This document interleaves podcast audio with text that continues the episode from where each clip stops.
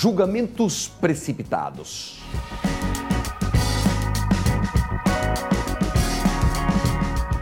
Um velho sábio e muito pobre era invejado por todos porque tinha apenas um lindo cavalo branco. Todos queriam comprá-lo, inclusive o rei. E ele dizia: Não se vende um amigo. Num determinado dia, o cavalo sumiu.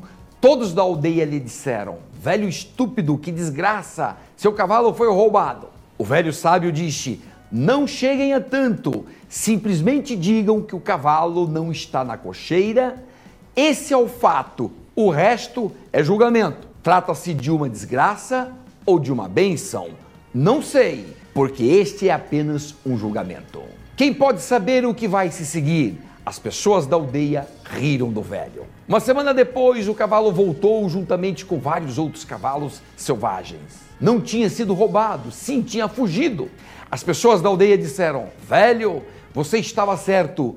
Não se tratava de uma desgraça, sim de uma bênção. O velho sábio afirmou: Vocês estão adiantando mais uma vez. Apenas digam que o cavalo está de volta. Quem sabe se é uma bênção ou não? Esse é apenas um fragmento.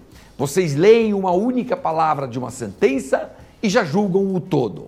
O velho tinha um único filho que começou a treinar os cavalos selvagens. Uma semana mais tarde, ele caiu de um cavalo e fraturou as pernas. As pessoas da aldeia disseram: Você tinha razão novamente. Foi uma desgraça. Seu único filho perdeu o uso das pernas e, na sua velhice, ele era seu único amparo. Agora você está mais pobre do que nunca. O velho sábio disse: vocês estão obcecados por julgamentos precipitados. Não se adiantem tanto. Digam apenas que meu filho fraturou as pernas. Ninguém sabe se isso é uma desgraça ou uma bênção.